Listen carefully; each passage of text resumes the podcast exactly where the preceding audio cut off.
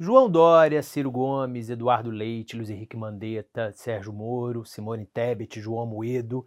Eu poderia ficar a tarde inteira aqui citando nomes que vai e vem aparecem no noticiário como possíveis candidatos da terceira via, a via capaz de furar a polarização entre Lula e Bolsonaro. Você deve ter percebido que nos últimos, nas últimas semanas mais nomes apareceram e a tendência é que daqui até mais ou menos os dois primeiros meses do ano que vem, mais nomes surjam como uma forma de testar o interesse do eleitorado neles e testar também a temperatura entre os políticos e a receptividade que cada um deles teria. Isso é muito normal.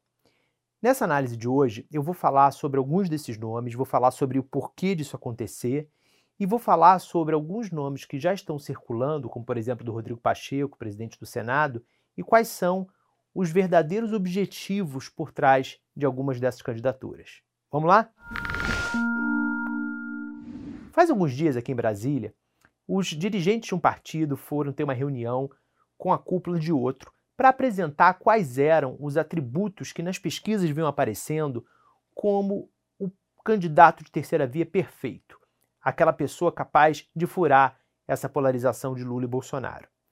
E aí os dirigentes do outro partido, para surpresa dos primeiros, depois de assistir a uma longa apresentação, falaram maravilha, mas em vez de seguir com o seu, a gente está buscando um nome com essas características. Essa história ilustra bem o momento atual da vida partidária brasileira.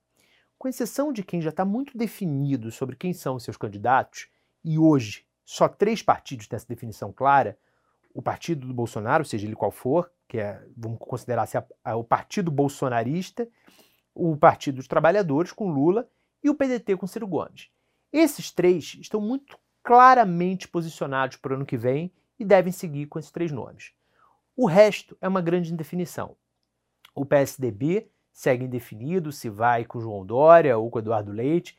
Os nomes de Arthur Virgílio e de Tasso Gereissati são muito mais por questões internas do que realmente nomes em que eles apostem. Há indefinição no DEM sobre Luiz Henrique Mandetta. Há uma possibilidade do novo ressuscitar o João Moedo, que chegou a ser candidato por algumas semanas, pré-candidato por algumas semanas e voltou atrás. O Sérgio Moro segue indefinido se vai se filiar, vai mesmo entrar para a política partidária ou não. E novos nomes vêm sendo testados. A gente já ouviu falar nos últimos dias de Simone Tebet, a senadora do MDB, como um nome que o MDB gostaria de testar. Ouvimos também o Rodrigo Pacheco, que deixaria o DEM e se filiaria ao PSD para ser o nome do Gilberto Kassab. E mais e mais nomes vão surgir daqui até lá. Tem Datena, tem Danilo Gentili e por aí vai. Asas da imaginação. Por que isso? Porque num cenário de derretimento do Bolsonaro, como a gente vem vendo atualmente, se torna cada vez mais possível e eu não estou dizendo que isso é provável, eu ainda acho improvável, mas vai ganhando mais possibilidade, a perspectiva de não ter o Bolsonaro no segundo turno. Um adversário de centro, seja centro-direita, centro-esquerda, ou que nem seja de centro, mas consiga se vender dessa maneira, que fosse para um segundo turno contra o Lula, teria bastante chances. E aí os partidos enlouquecem com as possibilidades, porque como praticamente nenhum dos outros tem mais do que 10%, não é muita coisa para que um nome que dê certo por alguma razão, que pegue no tranco, consiga chegar lá. Mas é também um momento dos partidos se posicionarem para ter trunfos nessa negociação. Então muitos deles colocam nomes, testam nomes, não porque eles achem realmente que esses nomes são viáveis como cabeças de chapa numa chapa de disputa pelo Palácio do Planalto. Mas talvez eles queiram, com esses nomes, emplacar um vice ou uma vice, ou queiram apenas ter os seus 5% no primeiro turno, mas ter no segundo turno, seja mesmo com Lula e Bolsonaro, um cacife alto, um trunfo para negociar ministério, negociar espaço no governo, negociar um monte de coisa. Essa parece ser a principal estratégia da candidatura que o Gilberto Kassab quer fazer brotar com o Rodrigo Pacheco. O Kassab, quando criou o PSD, de uma costela do DEM lá atrás, ele ficou, é, ficou clássica a frase dele de que o PSD não era nem de direita nem de esquerda, e ele não falou, muito pelo contrário, muito pelo contrário, É a piada que eu faço, mas é isso. O PSD pode ir com qualquer um dos dois. Então, se o Kassab consegue fazer o Rodrigo Pacheco chegar entre 5% e 10% numa candidatura a presidente, o que é possível, ele vai para um segundo turno com poder de negociação junto ao Lula ou ao Bolsonaro muito forte. Eventualmente pode ser negociada até a presidência do Senado numa reeleição do Pacheco. Pode ser negociado ministério, pode ser negociado um monte de coisa. Isso seria interessante para o PSD e interessante para o próprio Pacheco. No PSDB, existe uma disputa cada vez mais forte entre o Eduardo Leite e o João Dória. E o Eduardo Leite, nesse fim de semana passado, fez um movimento muito interessante.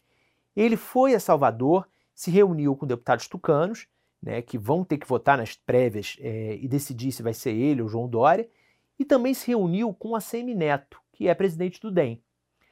O Leite está apostando em mostrar para os tucanos que ele agrada mais possíveis partidos aliados do que o Dória.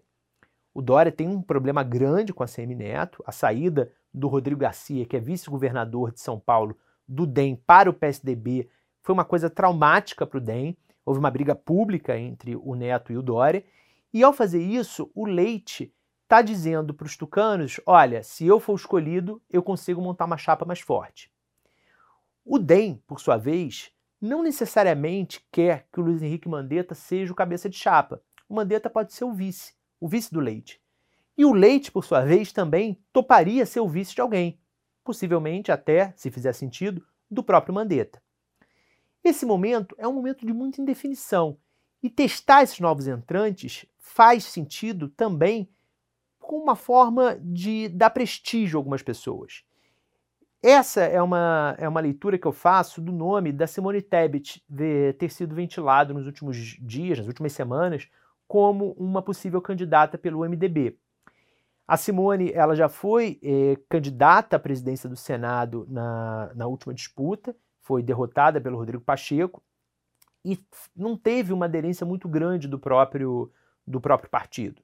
É, houve ali uma certa mágoa da parte dela, e agora, pegando o nome dela e jogando como uma possibilidade, o partido, além de fazer tudo isso que eu falei, que o próprio PSD também faz, quer dizer, tem um trunfo para negociar uma vice, para negociar ministério num eventual segundo turno, também é uma forma de agradar a própria Simone. Agora, existem nomes que, na minha visão, são apenas por entretenimento que estão sendo lançados. Ah, uma candidatura do Danilo Gentili não tem nenhuma é, consistência. É, ele não, na minha visão, ele não leva a coisa a, a sério, não acho que ele realmente pense que ele pode ser candidato. Como eu acredito que muitas vezes o próprio MBL, é, que vem incentivando a candidatura dele, não considere realmente que ele seja um nome para o Planalto. O Datena é, também vai um, um pouco pela linha do improvável, mas aí não pela diversão da coisa ou para causar e gerar um buzz, como eu considero que é a estratégia do Gentili, mas sim porque, jogando lá no alto para o Planalto, talvez para o Planalto ele não emplaque, mas ele pode ser um nome para o governo do Estado ou para o Senado. Isso, claro, se o Datena tomar coragem e largar o bom emprego que ele tem na Bandeirantes e entrar para a política. Tem muitos senões pela frente, muita coisa para a gente ver.